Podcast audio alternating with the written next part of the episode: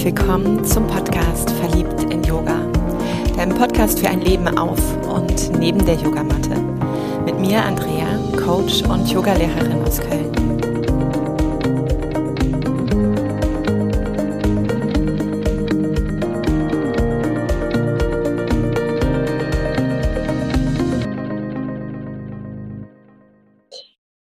Freue mich heute ganz besonders, denn ich habe wieder einen Gast bei mir.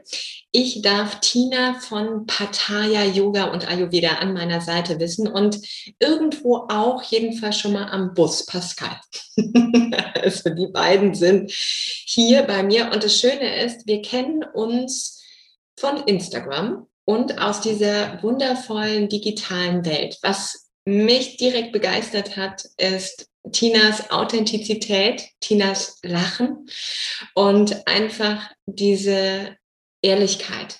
Und das ist etwas, was immer sofort mit mir in Resonanz geht, mein Herz sofort berührt und ich merke, da mag ich gerne ein bisschen mehr wissen über diese Menschen, ein bisschen mehr wissen über diese Marke, ein bisschen mehr auch erfahren, was steckt dahinter. Und genau aus diesem Grund und für diesen Zweck darf ich heute Tina sprechen für beide hier an meiner Seite wissen. Willkommen, Tina. Schön, dass du da bist. Hallo, Andrea. Wow, was war eine Begrüßung bin ganz äh, entzückt und werde ehrlich gesagt ein kleines bisschen rot. Ja. Viele, wie mein Peter gerade ein bisschen steigt. Darf, darf. ja. Ich Vielen mag Dank. die Röte. Ja, ich auch.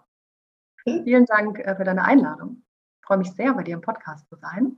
Ja. Äh, Pascal, wie gesagt, hast, hast du ja schon gesagt, dass er gerade ein bisschen an unserem Van werkelt. Da können wir vielleicht ja nachher noch mal ein bisschen drüber quatschen. Unbedingt. Und ähm, ja, ich stelle mich mal kurz vor. Ja, gerne. Ich bin Tina, bin ähm, momentan noch bis Sonntag 33 Jahre alt. am Sonntag Geburtstag, am 31.10. Bin so ein Halloween-Kind Ah, ich bin vieles, würde ich sagen. Also meine Berufung oder mein Dharma besteht aus vielen, vielen Sachen, die ich tue. Ich liebe die Musik. Ich bin Musikerin, Sängerin, Künstlerin, Meditationsleiterin, Yogalehrerin. Ich habe letztes Jahr noch in Bangkok äh, bei Wat Po meine Thai-Massageausbildung gemacht. Ah, ich bin, also viele, viele würden mich wahrscheinlich bezeichnen als Freigeistin und deswegen heißt auch mein, mein Podcast so. Und so ein bisschen auch als Visionärin. Ich bin Fan von moderner Spiritualität mhm. gerade schon gesagt hast, also ein bisschen undogmatischer alles, ja, ein bisschen mehr auf die moderne Zeit gemünzt und nicht mehr wie vor 5000 Jahren. Äh, wir sind großer Fan von Yoga, Ayurveda, Meditation, Spiritualität, leben das wirklich mit jeder Zelle unseres Körpers und sind aber auch in unserem ganz eigenen Prozess, vor allem auch innerhalb von Pattaya Yoga und Ayurveda hier. Wir machen das ja gemeinsam mit Pascal, also meinem Mann. Ähm, und auch wir wachsen sehr stark um uns herum. Mhm. Könnte ich das vielleicht. Genau, das ist so ein bisschen die Kurzfassung. Ähm, da ist bestimmt noch mehr, aber das, das beschreibt es eigentlich ganz gut. Mhm. Ich freue mich sehr, hier zu sein, Andrea. Sehr, sehr. Ja, ich danke dir. und wirklich so schön einfach auch die verschiedenen Rollen. Also da auch nochmal danke für die verschiedenen Plätze, deine verschiedenen Settings, wo du auch überall zu Hause bist und ähm, die Vielfalt, die du mitbringst. Und eben auch in Pattaya, also dass, dass einfach alles da sein darf. Danke dir dafür. Für mich, nicht nur du hast ja Geburtstag, sondern eben auch eure Marke hat Geburtstag. Das heißt, ihr werdet ein Jahr. Ein Jahr. Oh, also die ganz vielen ersten Male, die da drin waren. Herzlichen Glückwunsch quasi noch nicht, aber so gefühlt stimmen wir uns schon ein. Also man kann schon zelebrieren. Ja, die Pattaya Sause steht vor der Tür sozusagen. Ja, ja. ja ein Jahr Pattaya Yoga und Ayurveda. Ähm, als Marke und natürlich repräsentiert diese Marke auch irgendwie uns. Also für die, die es nicht wissen, Pattaya, viele denken, das wäre so ein fancy Sanskrit-Wort. Ja, oder eine Frucht. oder eine, ja. ja, es gibt, es gibt auch so ein schönes Lied, Lied über diese, diese Frucht, aber ich singe es nicht. Ach. Witziges Lied von ähm, Alexander Mark. Kennst du den? Ja, ja, ja. ja aber das, glaube ich, kenne ich nicht. Ich werde es googeln. Nikosian. Ja, also egal, ich werde es ja. finden. So. Ja, macht es mal, googelt es mal. Es ist ziemlich witzig, das Lied. Ähm, also nicht nur, äh, Pattaya war ich gerade ja, bei der genau. Bedeutung. Genau. Ist kein Sanskrit-Wort oder irgendein fancy Wort. Es gibt zwar einen Strand in Thailand, der so ein bisschen heißt, aber wird mit Doppel-T geschrieben. Äh, Pattaya bedeutet Pascal Achiti, Tina Achiti, Yoga Ayurveda. Ach, wow. Ja. Also und dann merkt man mal, was Namen für eine Magie herstellen können. Ja. In einem anderen Namen. Ne? Das fand ich immer so schön. Das hat mal irgendwann in der Tat ähm, unser Rechtsanwalt zu, zu, uns gesagt. Das ist ganz witzig. Wow, wow was, was, für, was, was Namen eigentlich bewirken können in so einer Firma. Ja, wie viel Magie da entstehen kann. Und wir feiern ein Jahr. Also vor einem Jahr ist diese Idee geboren worden, das heißt rausgekommen. Ja. Natürlich war die schon ziemlich lange in uns. Ne? Man wie so ein Baby, was man natürlich auch in sich trägt, ne? über ein paar Monate, über ein paar Jahre. Und irgendwann ist der Zeitpunkt dann gekommen, wo es raus, wo es raus muss. Und das war letztes Jahr der Fall. Wir haben, äh, ich hatte ein Yoga-Studio oder wir hatten ein Yoga-Studio in Frankfurt, bei Frankfurt am Main. Und das war auch ziemlich erfolgreich. Äh, wir haben das innerhalb von zwei Jahren ganz spontan aufgebaut. Also es war eigentlich überhaupt nicht der Plan, das zu tun. Und auf einmal irgendwie innerhalb von einem Dreivierteljahr waren da 250 Mitglieder. Wir waren wirklich, also es hat uns super viel Spaß gemacht, super viel Freude gemacht auch, ähm, das mit allen Teilnehmern und Teilnehmerinnen zu tun. Und dann kam die Situation, die wir eben jetzt haben. Ja, also ein bisschen, habe ich ja schon gesagt, wie bei Harry Potter, ähm, darf nicht darüber sprechen, dann nicht den Namen nennen oder so. Und dann haben wir uns entschieden, was machen wir. Wir wussten, dass es ziemlich lange geht. Wir, uns war ganz, ganz ähm, klar, dass das nicht von kurzer Dauer sein wird. Ja. Und dann haben wir uns entschlossen, dieses Yoga-Studio zu schließen. Es war natürlich eine ganz, ganz traurige Zeit. Mhm. Also so, es war, da, da, merkt man mal, da hat man mal wirklich diese Dualität gehabt. Auf der einen Seite war es so eine Freude, so eine Last, die von einem gefallen ist, weil viele, die den Podcast hören und vielleicht selber selbstständig sind und ein Yoga-Studio haben oder du auch, ein Friseursalon oder was auch immer, dieses Hin und Her, auf und zu, hier und da, neue Sachen. Und das war zum einen eine Last, die da von uns gefallen ist. Zum anderen hatten wir natürlich auch mit der Trauer der anderen sehr ja. zu kämpfen, natürlich innerlich auch. Ne? Also es waren, sehr viele Tränen, gerade beim Abschied, ähm, als wir dann die letzte Yogastunde gegeben haben, bei einem unglaublichen Sonnenuntergang outdoor. Das war oh schönste Erinnerung, die wir überhaupt haben. Und dann haben wir durch Zufall an der Nordsee dieses Haus hier gefunden. Ähm, soll ich mal die Story erzählen von dem Haus? Unbedingt. Sag erst mal, wo ihr wohnt. Also, was ist das? Wo bist du? Wo seid ihr gerade noch? Noch, noch. Wir ähm, sind gerade an der Nordseeküste in Husum. Da sind wir hingezogen ähm, also relativ nah an der dänischen Grenze, falls jemand Husum nicht kennt, weil irgendwie hinter Hamburg hört es oft auf für die meisten Menschen. Also wir wohnen ganz, ganz oben im hohen Norden in einem kleinen redbedeckten Häuschen wirklich direkt am Meer. Also wir können hier sogar auf den Deich gucken von unserem Wohnzimmer aus. Ein wunderschönes Haus, vielleicht haben es ein paar schon gesehen auf mhm. Instagram. Und ähm, wie wir dazu gekommen sind, ist so eine, äh, so eine witzige Story weil ich war dann, wir waren dann zu Hause, wir hatten uns entschlossen, das Yoga-Studio sein zu lassen. Wir wussten nicht, was passiert, was wir machen sollen. Genau in der Zeit, als alle Einschränkungen kamen, hat Pascal entschlossen, seinen Job im Marketing zu kündigen. Bei mir ist das jetzt schon ein paar Jahre zurück. Mhm. Seinen Traum zu verwirklichen. Das ist auch eine sehr interessante Geschichte, wie Pascal zu seinem Traum gekommen ist, weil das war auch über fünf Ecken und Kanten erstmal. Ja. Und wir standen beide eigentlich arbeitslos, selbstständig da. Also wir hatten nichts. Wir wussten nicht, was weiter. Genau. Aber irgendwie war es auch, irgendwie hat es sich auch gut angefühlt. Es war ist ein ganz komisches, also wir waren nicht in Angst vor irgendwas. Und ich saß auf, am Wohnzimmer und mache so eBay Kleinanzeigen und wir hatten unsere Hochzeitsreise. Wir haben vor einem Jahr, eineinhalb Jahren geheiratet, letztes Jahr im Wow. Unsere Hochzeitsreise hier oben und ich gucke so, ein paar Ferienwohnungen. und dann kam dieses Bild von diesem Haus hier. Und da stand zu vermieten. Und ich dachte, nee. Und habe es dem Pascal gezeigt und habe gesagt, komm, ich schreibe gerne mal. Und habe dir original geschrieben, hallo, wir sind Pascal und Tina, wir sind beide arbeitslos und selbstständig. Wir sind, ein Yogi, wir sind eine Yogini und ein Ayurvedi. und ähm, wollten schon immer mehr leben. Steht bei uns auf der Bucketlist ganz oben. Vielleicht hast du ja Lust, uns kennenzulernen. Also wir würden uns freuen. Die besten Mieter.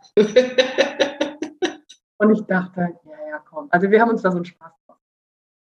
Und dann rief die fünf Minuten später an. Es hat keine fünf Minuten gedauert. Und sagte, hallo, hier ist die, äh, die Vermieterin von diesem Haus. Jetzt möchte ich bitte deine Geschichte.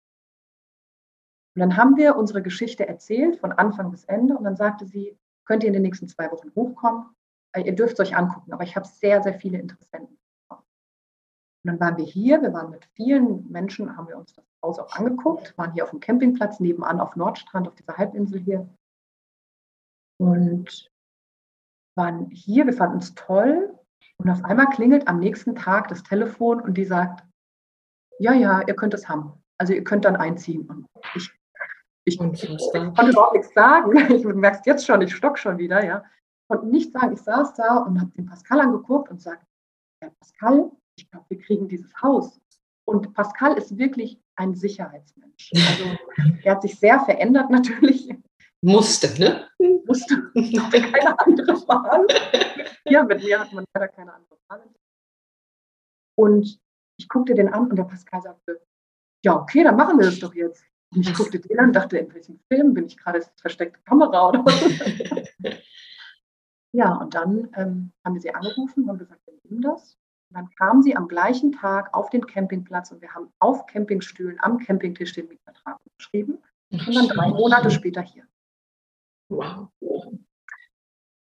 Warum ich jetzt das alles erzähle euch oder dir, ist, wären wir niemals hierher gekommen und hätten diese Zeit für uns gehabt. Wir haben natürlich auch viel online gemacht. Ich habe meine ganzen Teilnehmer, die haben sich super gefreut, dass ich natürlich alles jetzt online mache. Das heißt, ich habe mein Online-Studio einfach weitergemacht. Für die war das ein Traum und die Online-Kurse sind super gelaufen. Und hm, mein großer Traum ist schon immer auszubilden. Mhm. War schon immer. Also schon im Marketing habe ich viele Workshops auch für Youngsters gegeben und äh, habe gerne Seminare immer gesprochen und alles. Und wollte immer ausbilden schon meinem Team. Und wären wir nicht hierher gekommen, wären, hätten wir diesen Schritt nicht gemacht. Und es war wirklich ein Bauchgefühl. Also von, von Studioschließung bis wir machen das jetzt alles, wir denken nicht über das Wie nach, wir lassen das Wie los, wir machen das einfach und wenn wir es nicht machen, wissen wir nicht, ob es klappt. Und dann saßen wir hier und ich habe gesagt, so, jetzt ist die Zeit, um dieses Center zu gründen, diese Akademie. Mhm.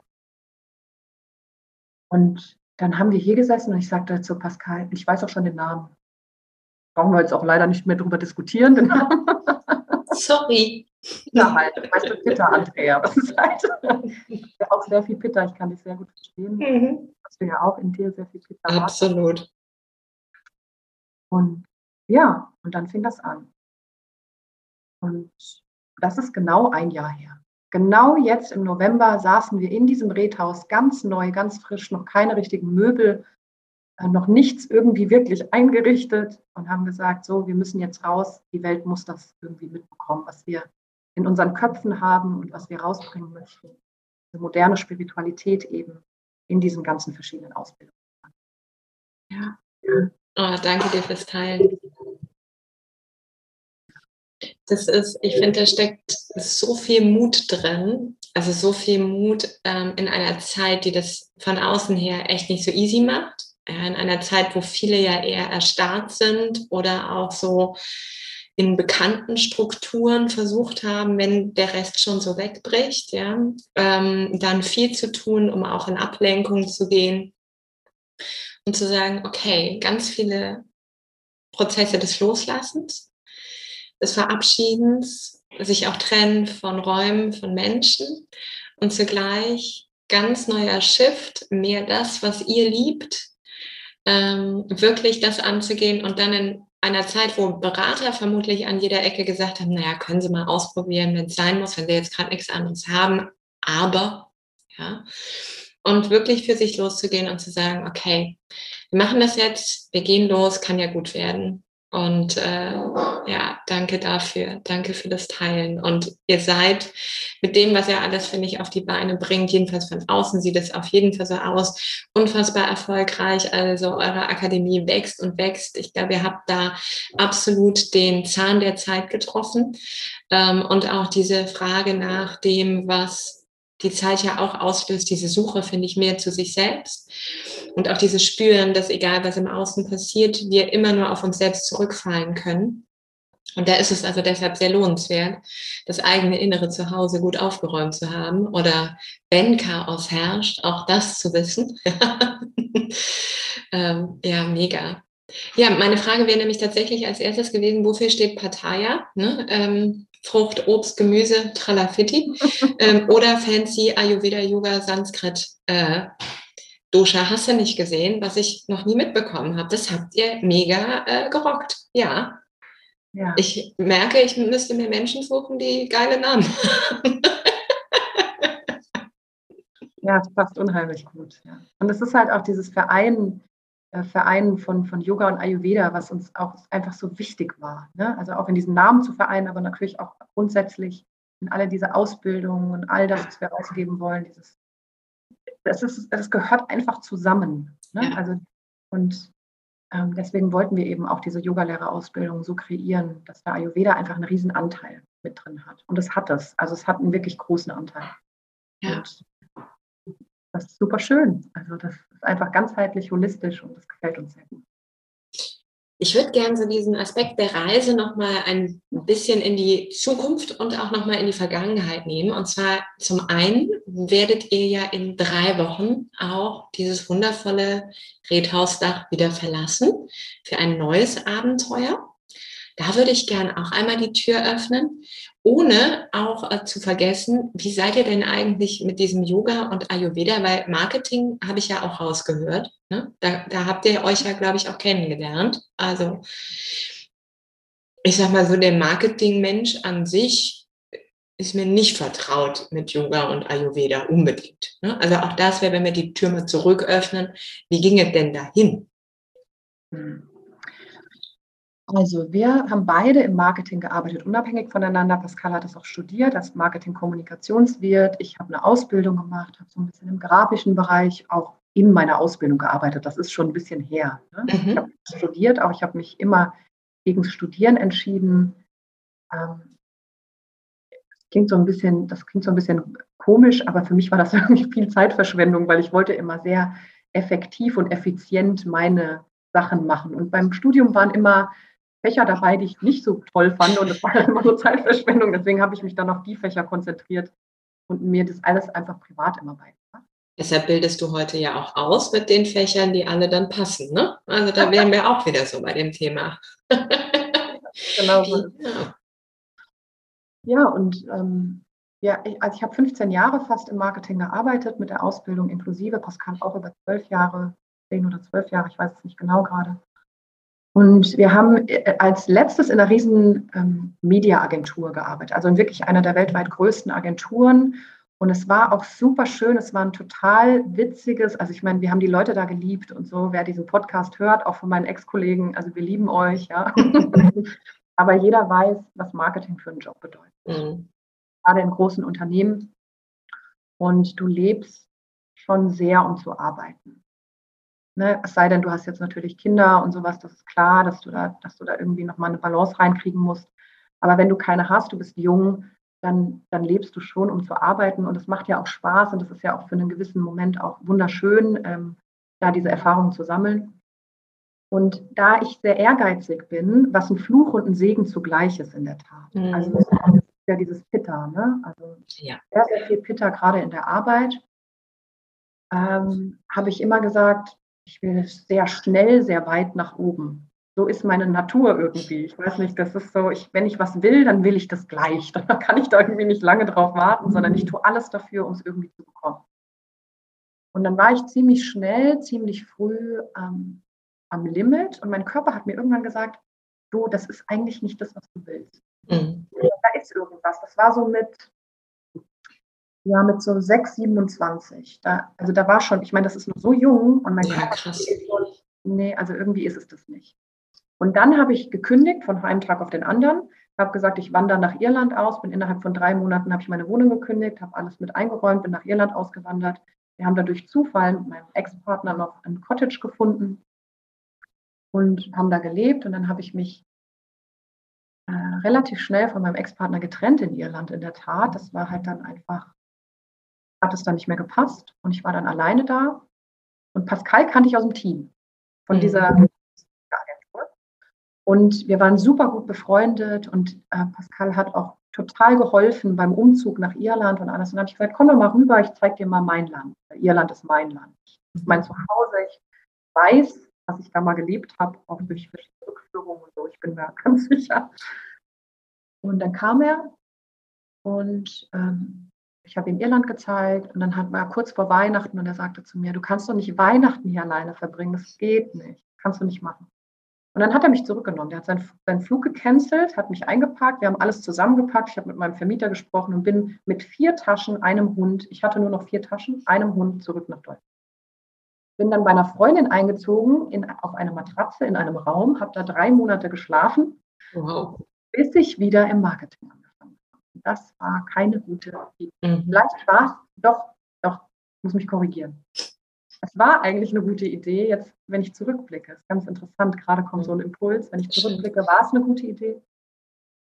Dann habe ich aber als Teamleiter angefangen. Und da war ich auch erst 28. Also das ist ähm, von wow. einem größeren Team. Und dann hatte ich ein halbes Jahr später äh, einen Burnout. Also saß zu Hause, ich wollte eine E-Mail schreiben, rief meine Chefin an und sagte, ich, keine Ahnung, kannst du bitte Vanessa ausrichten, dass sie das und das machen soll. Ich kann diesen Satz nicht schreiben und, und sie schon, oh, oh. Mhm. Du solltest heute mal bitte Pause machen. Und ich dachte, hä, was will sie denn von mir? Was ist los? Und dann weiß ich noch, habe ich die Wäsche gemacht, habe ihren Rat befolgt, hänge die Wäsche auf, mir fällt ein Socken runter und dann war vorbei. Mhm. Und dieser Socken war der ausschlaggebende Punkt. Ich bin zusammengebrochen.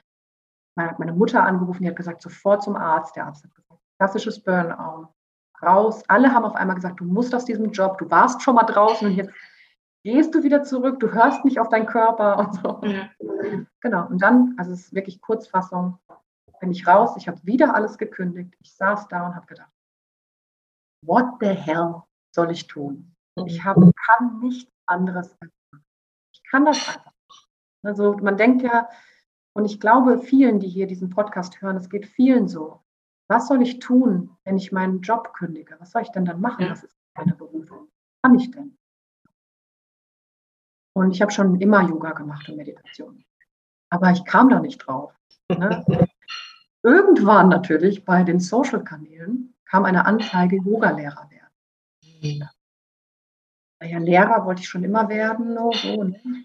Ich wollte immer Deutsch- und Sportlehrer werden. Äh, ja, da hätte man studieren müssen, ne? Ich sag's hätte mal. Und mein NC war leider nicht gut genug, muss ich ehrlich gestehen. Also auch Schule, auch Schule war nicht so meins.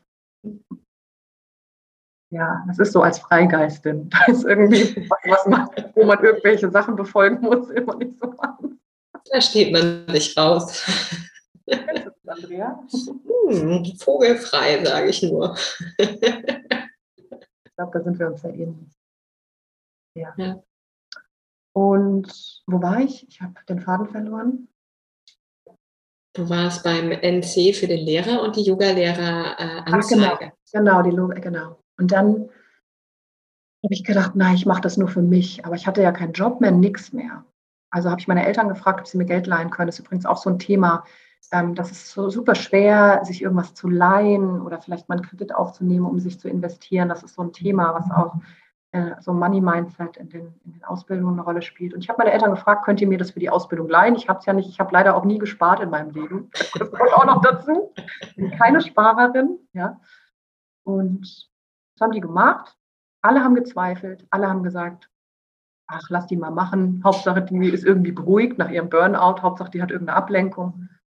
Und ich habe das gemacht und das war wirklich, ich weiß nicht, was passiert ist. Ich glaube, es können viele nachvollziehen, die so einen Burnout haben oder vielleicht auch andere Schicksalsschläge in ihrem Leben, was ja auch viel mit Menschen zu tun, mit Schicksalsschlägen, dass nach so einem Schicksalsschlag sich alles verändert. Und es war wirklich, als hätte jemand einen Lichtschalter angeknipst und ich habe alles klar vor mir gesehen, als wäre meine ganzen letzten 28 Jahre nicht real gewesen. Das ist ein ganz komisches Gefühl, als wäre ich einfach wie so ein Roboter durch die Welt, habe immer nur das getan, was die anderen von mir wollten, habe immer nur die Rolle erfüllt, die die anderen sehen wollten von mir, war die erfolgreiche Marketing-Expertin oder die Partnerin, ne, frühere Partnerin auch, die Tochter oder was auch immer.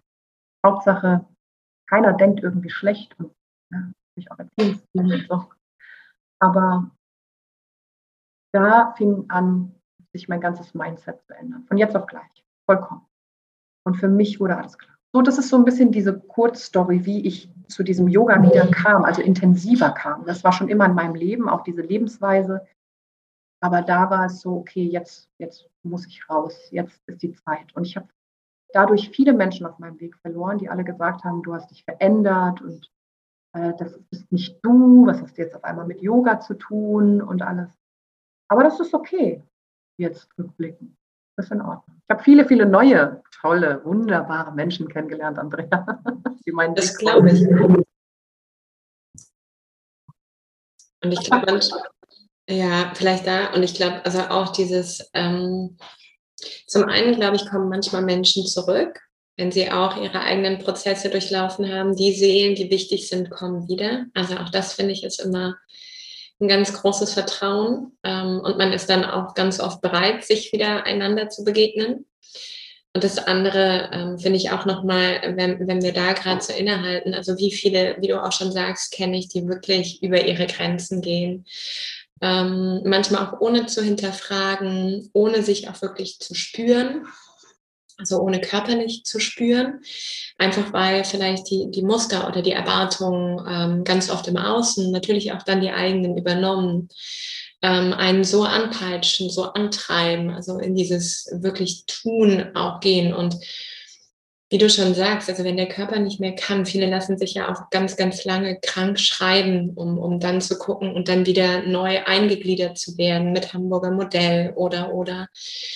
Und ich finde es so wichtig, was du sagst, wenn die Seele einen anderen Ruf hat. Also wenn du spürst, das, das habe ich zwar gern gemacht, aber vielleicht aus einer alten Version meiner selbst, dann ist es, finde ich, so wichtig, wirklich ähm, zu entscheiden, kann ich den Mut aufbringen, etwas zu finden, was vielleicht auch nach außen erstmal nicht dieses Riesengeld gibt oder diese Sicherheit, aber die meine Seele wieder nährt. Und dann entsteht, finde ich, bin auch so ein Sicherheitsnerd, also da kann ich Pascal total verstehen und meine Konten sind auch lieber eher voll. So bin ich groß geworden, ne? bloß nicht hier Luftikus und Drama. Mm, aber zu schauen, wenn, wenn ich meine Seele nähere, dann entsteht so eine ganz andere Balance und auch eine ganz andere Anziehung ja aus mir heraus.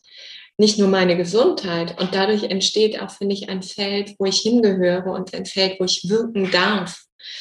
Ähm, und wenn ich das dann auch vielleicht, manchmal ist auch das Flug und Segen, wenn man das dann zum Job macht, und dann muss man auch wieder gucken. Aber ähm, das hat dann eine andere Kraft. Ja, deshalb danke für das Teilen deiner mutigen Geschichte, deines Lebens.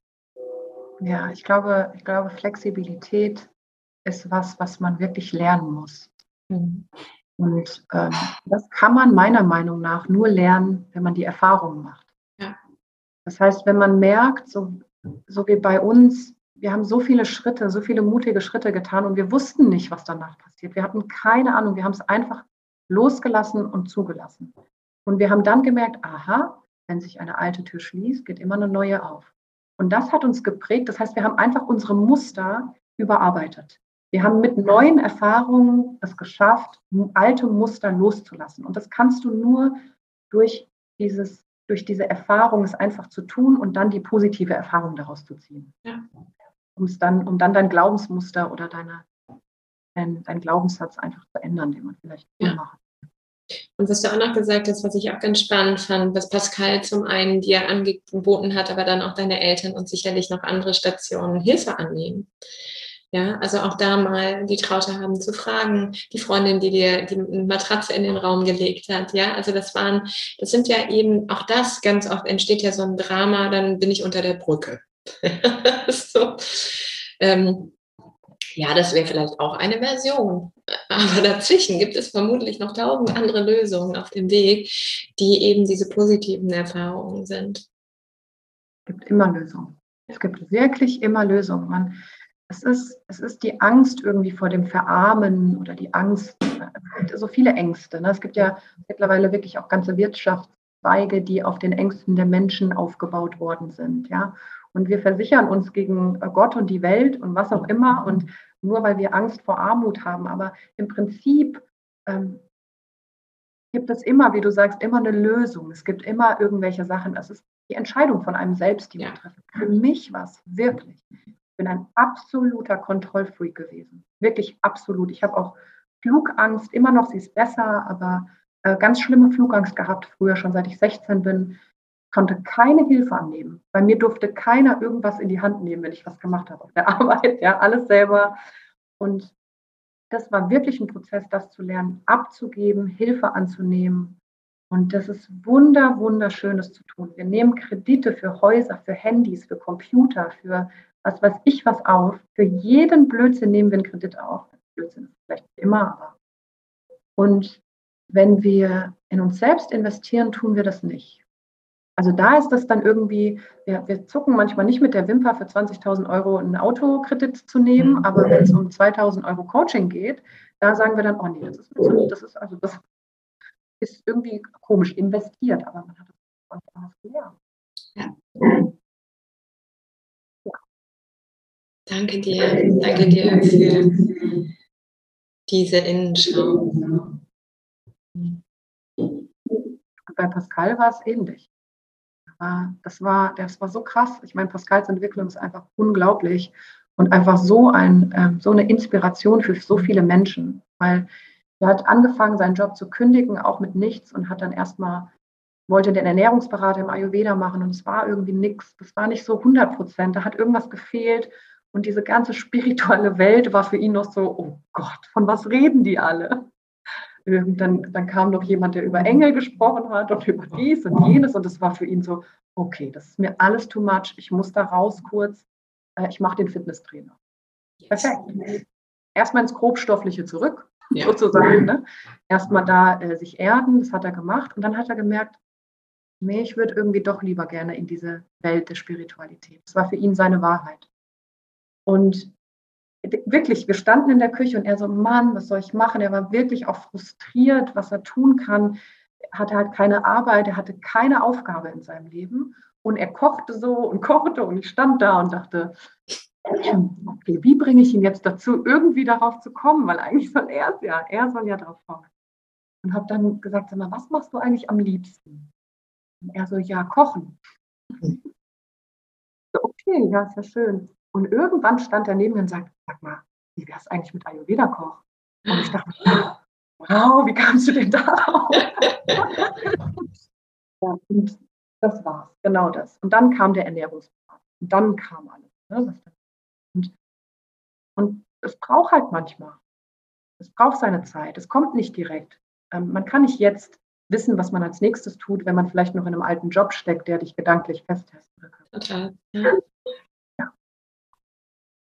Mhm.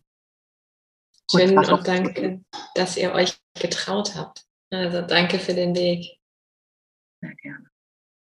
Bevor wir vielleicht doch, äh, weil, weil gerade passt es gerade, finde ich ganz gut, bevor wir noch schauen, wo, wo, ihr jetzt in drei Wochen und so, ne, welche neuen flexiblen Wege auch da ähm, angeht, wird mich nochmal interessieren, wie kann ich oder wie können die Zuhörerinnen und Zuhörer von euch lernen? Also was bietet ihr da gerade an? Wie kann man aus dieser Fülle an Erfahrungen, weil das Leben hat euch diese Erfahrungen gegeben und ne, du sagst, du spürst diesen Wunsch jetzt zu lehren. Was bedeutet, man darf von diesen Erfahrungen profitieren und da vielleicht auch die ein oder andere sich mal klemmen, weil du darüber sprichst. ist auch immer ganz schön. Man muss ja nicht jeden Scheiß schon mal mitmachen. Wenn jemand anders mal mitteilt, kannst du lassen. Ähm, Genau, deshalb wäre das für mich auch nochmal spannend. Wie nehmt ihr gerade die mit und wie verwebt ihr dann eben auch ne, Yoga, Ayurveda? Also meine, meine Hörer kommen vermutlich eher so aus dem Yoga-Bereich. Ayurveda wirkt immer sehr groß wie äh, ein Riesenfeld. Und das wirklich runterzubrechen, dass es alltagstauglich ist, ist, finde ich, Hut ab, ne? da fängt es ja beim Kochen schon an. Also ich käme nie auf die Idee, während ich mir irgendwas hier mache, zu sagen, ich werde Ayurveda-Koch. Bin froh, wenn ich mich überhaupt mit Basis ernähre. Ja? Also, ich esse aber gern, also da, daran hapert es nicht. Ich esse auch sehr gern Ayurvedisch. Kann ich sehr gut verstehen und ich bin da total bei dir. Ich bin auch sehr froh und fühle mich unheimlich gesegnet, dass Pascal als Partner an meiner Seite ist. Also ich esse sehr, sehr gerne, bin aber nicht die Köchin, ehrlich gesagt. Also, hm, Kenne ich. Ja. Wir haben uns letztens erst darüber unterhalten, als wir die Skripte für die Yogalehrerausbildung geschrieben haben.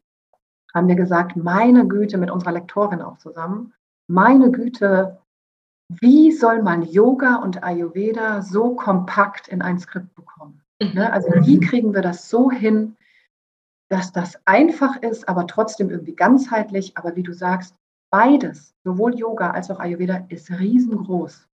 Das ist also irgendwie in so ein Skript zu packen, ist wahnsinnig schwer. Ja, zumindest irgendwie die Grundlagen dazu reinzubekommen, geht noch einigermaßen. Ja, aber, aber diese ganze Wahrheit, die auch dahinter steht, dieses Gefühl, die hinter beiden Lehren steht, das ist so, das kann man gar nicht in Worte fassen, sondern das ist ja so ein Erleben, so eine wirklich eine Lebenshaltung, die man selber spürt.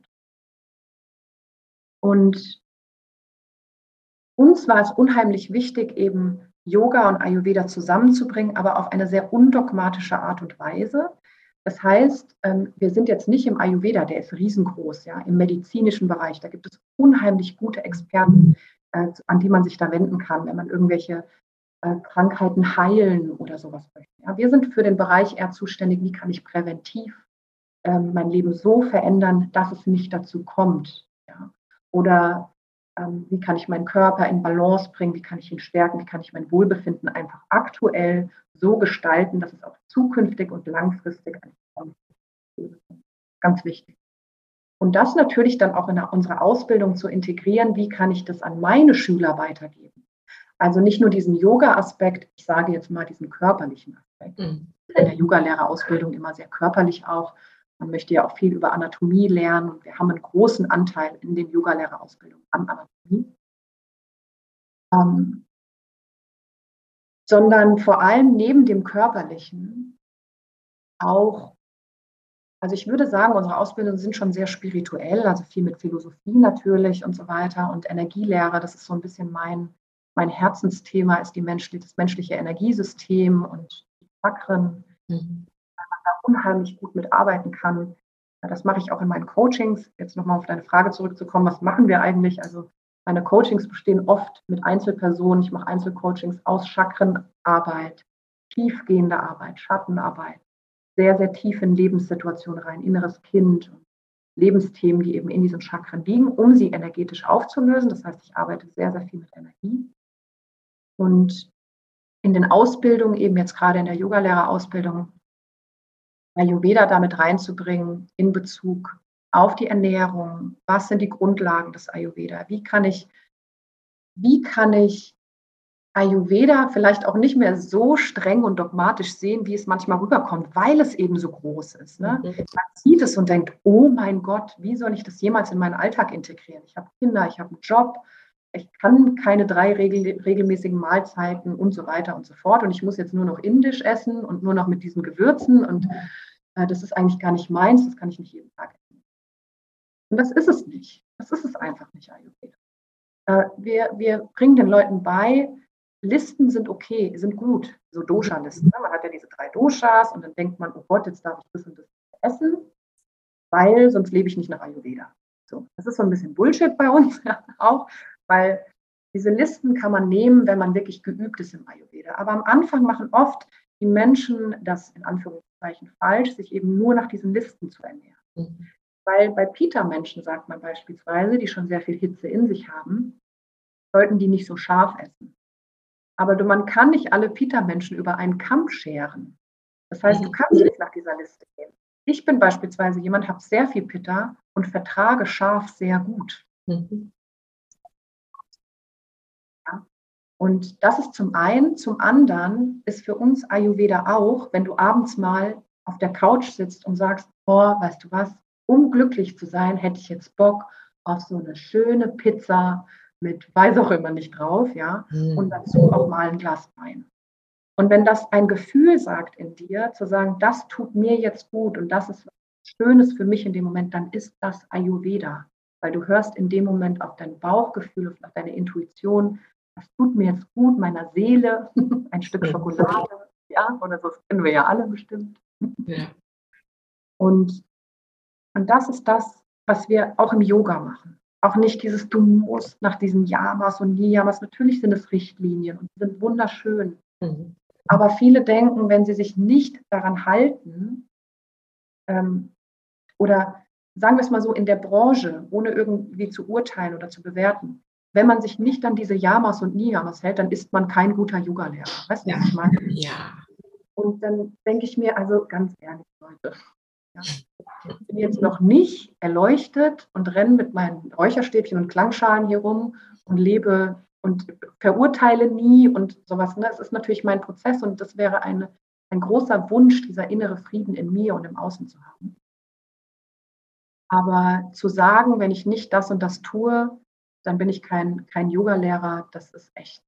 Also das finde ich, sollten wir echt lassen. Auch gerade untereinander ähm, in dieser Branche einfach mal jeden so sein zu lassen, wie er ist. Und ja, also das ist das so, ich versuche das irgendwie so in Worte zu fassen, was wir den Menschen mitteilen möchten. Ja. Natürlich sehr traditionell alles, das ist gar keine Frage. Wir lieben die Tradition, wir lieben die alten Schriften. Aber dann zu sagen, Leute, wir leben hier im 21. Jahrhundert. Ähm, ihr müsst das so lehren und leben, wie ihr das für richtig hält. Eure Wahrheit. Nehmt euch das daraus, was für euch gut ist und lehrt einfach den Menschen als Yogalehrer oder Meditationsleiter nicht nur die Meditation, nicht nur das Yoga, nicht nur das Ayurveda, sondern den Prozess, durch den ihr selber geht. Das ist mit Stürmen und Sonnenschein, mit Regen und Wind, mit Yin und Yang immer einhergeht und es darum geht, auch zu lernen, auf diesen Wellen zu surfen. Ich bin schon wieder im Redefluss. Alles gut. Also für mich ist es auch nochmal ganz wichtig, weil Ayurveda ist für mich halt auch so ein großes Teil, ne, weil schon allein die ganzen Gewürze kaufen, ich würde die ja wahrscheinlich noch nie mal verkochen, weil ich einfach nicht gern koche, ne, ähm, hat dann überhaupt keinen Effekt und dann ver, ver, verliere ich mich schon in diesen Dosha-Nummern ne, und ähm, dann denke ich mir auch, ist mir too much. Und da mag ich es sehr so undogmatisch, weil Yoga und Ayurveda, wie du sagst, sind zwei unglaublich große Lehren, die sind ewig alt und einfach jetzt, so, so hört es sich für mich an, eine undogmatische Übersetzung in diese Zeit ähm, und in unsere Kultur. Da steht ihr auch für und das ist, finde ich, sehr ähm, leicht. Es hört sich sehr leicht an. Ja, also natürlich sind die, die Richtlinien oder nicht Richtlinien, aber so dieses Fundament was eben über die Tradition gegeben ist und da schaut ihr drauf. Aber dann ist es so dieses, wie finde ich das für mich in meinem Alltag?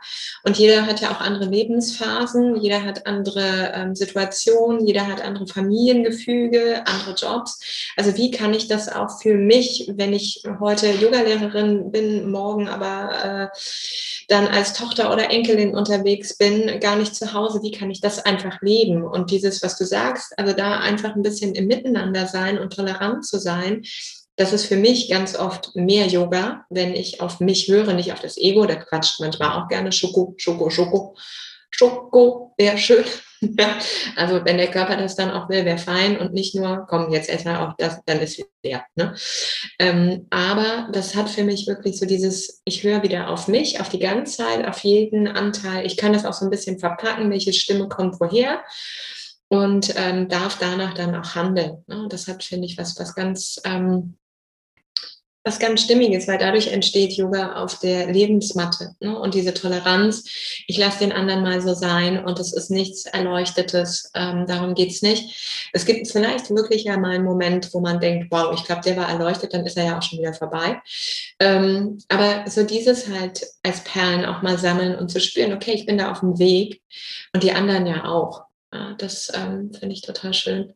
Ja, das ist ja auch, was du so schön sagst mit dieser Toleranz und dieser, dass wir endlich begreifen, dass jeder individuell ist, auch nach seinen ja. Lebensumständen, gerade wo er wohnt, was er für Muster hat, was er für Rollen hat, ne? Erziehung, das spielt alles mit rein. Ich meine, ähm, wir leben hier zu 90 Prozent vegan beispielsweise. Das ist ein mhm. gutes Beispiel. Wir nutzen aber Ghee, weil wir wissen, Ghee ja. ist einfach ein unheimlich guter Transport, ähm, wie sagt man, Transportator. ich erfinde immer so ein paar Worte, Andrea. Immer, nimm den Transportator. kennen meine Teilnehmer schon. Ich ähm, erfinde irgendwelche neuen Worte, ähm, um eben auch Kräuter irgendwie zu transportieren oder Nährwerte und sowas. Ja, weil wir wissen, wie unheimlich wertvoll Gie einfach ist. Ja. Ähm, es gibt Menschen, die sagen, du musst vegan leben, du musst vegan leben. Ich bin der Meinung, ja, wir, wir übertreiben es hier grundlegend mit der Massentierhaltung, keine Frage. Aber du mhm. kannst nicht ein Eskimo sagen, er soll vegan leben, weil das zum Ayurveda und zum Yoga gehört. Das funktioniert nicht. Dieser Mensch hat kein Gemüse, was er sich vor dem ja. Garten anpflanzt, ja, sondern er ist angewiesen auf Fleisch zum Essen. Ja. Das ist seine, seine Lebensform, ja, in der er lebt. So, das ist nur ein gutes Beispiel, was wir immer nehmen auch. Zu sagen, guck, oder zum Beispiel, wir hatten auch eine Freundin, die ist an Krebs gestorben, jetzt vor kurzem, und ähm, die hinterlässt auch zwei, äh, zwei drei Kinder. Mhm. Und ähm, die, die lebt auch vegan, ja, aber sie hat, ich meine, die braucht Nährwerte. Ne? Und das schaffst du oftmals vielleicht nur mal durch eine Hühnerbrühe und sowas. Mhm. Und dann guckt euch immer die individuelle Lage von jemandem an. Und nicht alle sagen, wenn wir nach Yoga und Ayurveda leben, dann müssen wir das alle gleich. Und darum, das, da ist der Ayurveda wunderschön. Wunderschön, mhm. weil der lehrt uns, dass jeder Mensch anders ist. Und das ist das auch, was wir lehren, weil wir selber in dem Prozess sind, jeden Menschen so anzunehmen, wie er ist, mit seiner Wahrheit und seinem Glauben und seinen körperlichen Gegebenheiten und seinen Möglichkeiten, wie er eben diesen Lebensstil gestalten. Ja. Hm. Ich packe alles, wo man euch findet, mit den Ausbildungen, mit den Coachings und auch mit den Specials, äh, was ja vielleicht auch ein ganz schönes erstes Kennenlernen ist zum ersten Geburtstag jetzt ab November. Äh, definitiv in die Show Notes, also in alles, was dann wichtig ist, sodass ihr, wenn ihr gerade zuhört und Bock bekommt, da einfach mal die Nase reinsteckt und euch inspirieren lasst. Genau. Also man kann uns auch so ein bisschen kennenlernen. Wir haben jetzt so eine Geburtstagsaktion. Nächste Woche startet die äh, Herzchakra Self-Love Journey für vier Tage kostenlos. Also wirklich keine, weil wir kriegen die Frage, es ist keine Verbindlichkeit. Euch wird keine Waschmaschine danach verkauft. Ja, Was? Am 8.11. ist vom Pascal ein kostenloses Webinar zur ayurvedischen Ernährungslehre. Also da könnt ihr uns einfach ein bisschen kennenlernen, schauen, wie wir lehren, wie wir Meditationen beispielsweise anleiten machen viele auch für die Medit fürs Meditation Training. Da sind wir ja auch nächstes Jahr bei dir. Da kommt ihr. Ähm, genau, mit der Meditationsleiterausbildung, weil man muss natürlich auch gucken, ob die Chemie. Und dafür ist das eine Gelegenheit, also könnt ihr euch auf unserer Homepage anmelden. Andrea packt die bestimmt unter unten Auch immer. Die sind alle dabei. Ich packe die rein. Man findet es, definitiv. Danke dir bis dahin jetzt, bevor wir aber dann auch sagen, äh, ne, alles weitere, einmal in Tinas Podcast switchen, dann auch, da findet ihr bestimmt auch eine ganze Menge. Ihr fahrt in drei Wochen los, nicht mit eurem Redhaus. Was mhm. macht er? Wir haben jetzt vor drei Monaten gekündigt hier. Das ist wieder ein Jahr her genau. Ich meine, wir haben jetzt exakt ein Jahr hier gelebt. Da, wo wir Partei gegründet haben, kommt jetzt eine, ein, ein neues Abenteuer an diese Stelle. Und wir saßen hier und haben gesagt, ach, wie wäre es denn, so ein Vanlife zu machen? Irgendwie fühlt sich alles so schwer an zu So viel Kram und so viel Zeug, wir haben so viel im Keller und wirklich, also wir haben beide gesagt, wir können das einfach nicht mehr sehen. Das ist einfach, wir brauchen dieses Zeug nicht. Wir können das Zeug verschenken. Jemand hat viel mehr Mehrwert davon als wir. Und dann haben wir uns in der Kurzfassung entschlossen, in den Van zu ziehen. Also alles zu verkaufen. Wir haben wirklich auch nichts mehr. Wir sitzen hier gerade in einem leeren Redhaus mit drei Kartons, ein paar Ordnern. Ich gucke gerade um mich. Meiner, das ist übrigens die einzige Ecke, die noch steht. Das hatte ich gedacht. Man schaut auf äh, Tinas ja, Meditations-Yoga-Bereich. Ganz viele Pflanzen, ja. schöner Altar. Ja. Genau. Und ich ahne, dass es dahinter ganz chaotisch aussieht oder leer. Ja, sehr chaotisch und leer. und ja, und haben irgendwie alles auf dem Flohmarkt. Wir haben zu gemeinnützigen Zwecken die Sachen gegeben, zu Tierschutzorganisationen oder was auch immer. Und ziehen in drei Wochen von 130 Quadratmeter oder 200 Quadratmeter mit Garten auf 8 Quadratmeter. Das heißt, Pascal hat einen Van und das will ich nochmal betonen, ohne handwerkliche Vorkenntnisse. Und das finde ich einfach so krass, weil das zeigt wieder, welche Talente in uns stecken, die wir selber noch gar nicht kennen. Ja? die wir nie erfahren haben. Und ganz kurz, der Van sieht jetzt nicht aus wie bei Hempels unterm Sofa. Ne? Also nicht jetzt so, wenn man denkt, schön, der Mann hat es mal versucht. das wäre jetzt so, oh wow, toll, da ziehen wir jetzt bald ein. Yeah. Nein, guckt euch die Bilder auf jeden Fall mal an. Geleckt eins zu eins. Da sieht man, ich würde mal behaupten, so ein bisschen auch der, der Marketing-Fable. Ne? Also sie können Komposit, Kompon, ich, Wort egal. Kompositotinieren. Okay. Ja, äh, gibt es auch nicht, aber sehr schön. ja. Ja, der hat das un, also unglaublich. Der könnt ihr auf Instagram sehen, auch Videos dazu. Und ja, da ziehen wir ein. Wir haben alles, was wir brauchen in diesem Van. Könnten wir uns auch immer gerne Fragen stellen dazu, zu dem Ausbau und so. Und dann äh, haben wir noch ein paar Sachen zu erledigen. Das heißt, wir besuchen noch ein paar Freunde hier im November, Dezember, alle mal abklappern, Familie. Dann haben wir noch zwei Retreats im Dezember. Wir haben jetzt ähm, noch ein Woman Circle Retreat, das ist allerdings ausgebucht im Dezember. Und wir haben ein Yoga- und Ayurveda-Retreat im Taunus im Dezember noch. Wer da Lust hat, gerne mal schauen. 16. bis 19. Dezember, Taunus, Hessen. Und danach, am 20. Dezember, fahren wir los. Und dann fahren wir Richtung Süden und arbeiten von unterwegs. Wir arbeiten von allen Plätzen dieser Welt. Das heißt nicht, wir hören auf. Alles läuft weiter. Wir sind immer drei Monate in Deutschland, geben unsere Ausbildung bei dir, im Taunus, in Lübeck oder wo auch immer. Und danach fahren wir wieder weg und arbeiten an den Lehrmaterialien. Wir machen unsere Online-Kurse weiter, unsere Coachings weiter. Pascal macht Ayurveda-Coachings in der Ernährungsberatung, stellt auch Ernährungspläne etc. Und also es geht alles normal weiter und das ist halt was, wir haben uns das Leben selber erschaffen. Mhm. Nochmal, wir haben vor fünf Jahren entschieden, beide unsere Jobs zu kündigen, neu anzufangen, alles auf uns zukommen zu lassen, alle Türen zu nehmen, sehr diszipliniert zu sein. Das heißt, wir haben wirklich viel, viel gearbeitet für unser Unternehmen. Und also es ist nicht so, dass wir gesagt haben, auch der Universe macht es schon alles, ne? sondern wir haben wirklich hart dafür gearbeitet und haben uns ein Leben innerhalb, und das muss man sich mal auf der Zunge zergehen lassen, ja, zwischen vier und fünf Jahre, ein Leben erschaffen, so wie wir es uns erträumt haben. Ab unabhängig, frei, selbstständig, von überall aus arbeitend, ähm, mit der Passion, die wir beide leben und entdecken ständig neue Sachen, so wie wir haben uns vorhin kurz vor dem Podcast nochmal unterhalten, ständig irgendwie neue Ideen und neue Sachen, die raus wollen, ja.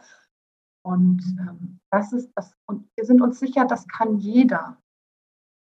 Alles ist möglich. Ja, natürlich aus einer anderen Perspektive heraus und wir sind nicht die anderen. Und ja, und das wollen wir irgendwie auch in die Welt bringen. Und deswegen geht's los. In drei Wochen sind wir dann im Van und haben nur noch das. Mega. ah. Hippie High Life Leben überhaupt. Ja. Wahrscheinlich die meisten. Aber so ist es auch ein bisschen. Ich liebe die. Ja, und du bist ja auch Freigeist. Ne? Also da darf dann ja und Flexibilität und Veränderung und all das sein. Danke fürs Teilen. Ja, und danke auch für das Erinnern. Ich glaube, das ist immer mal wieder ganz wichtig, ähm, dass wir erinnert werden an die guten Geschichten, an die, die auch in der Geschichte immer mal wieder auf die Nase gefallen sind. Ja, weil Burnout ist jetzt nicht geil und äh, irgendwie sonst wo im Cottage sitzen und feststellen, der Typ ist jetzt doch nicht mehr die Granate, ist vielleicht auch nicht jetzt so cool. Ja. Aber ähm, das waren einfach wundervolle Stellschrauben, um heute genau da zu sein ja, und dieses zu erinnern. Ähm, danke dafür, dass es manchmal einfach wichtig ist, für sich loszugehen. Und nicht nur manchmal, sondern im Endeffekt immer. Und dass man jetzt schon genau in diesem Moment eine Entscheidung treffen kann. Tina, ich danke dir. Ich würde es auch gefühlt so mit den Worten, ich fühle mich ganz gut genährt. Ähm, ja, lassen. Ähm, wird aber trotzdem nochmal so einmal für dich reinspüren. Gibt es noch was, wo du sagst, das mag ich so zum Ende noch teilen, das wäre mir noch so wichtig. Und du darfst auch sagen, nee, also ist alles gesagt. Das auch, ne? du, bei, mir, bei mir ist nie alles gesagt. Ja, das, das denke ich mir. Ich, ich sage es nur, manche fühlen sich immer so latent unter Druck, wenn ich dann sage, oh Gott, jetzt noch was ganz Schlaues zum Ende. Ne? Es war schon alles schlau und es war vor allem alles bewegend und berührend.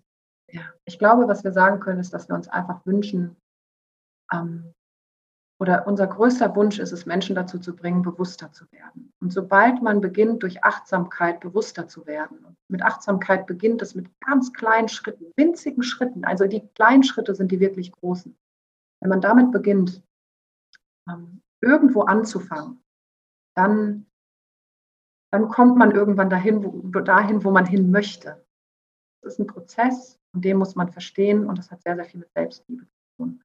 Und ich, wir können einfach beide nur sagen, die Arbeit mit sich selbst, auch mit den Schatten, mit allen Schatten, die in einem liegen und auch mit Glaubenssätzen und Mustern, die, die uns oftmals ein bisschen quälen, so kann ähm, sagen, damit zu arbeiten und auch wenn es weh tut, aber es lohnt sich. Am, am Ende ist immer dieses Licht, am Ende wird es immer besser. Danke dir.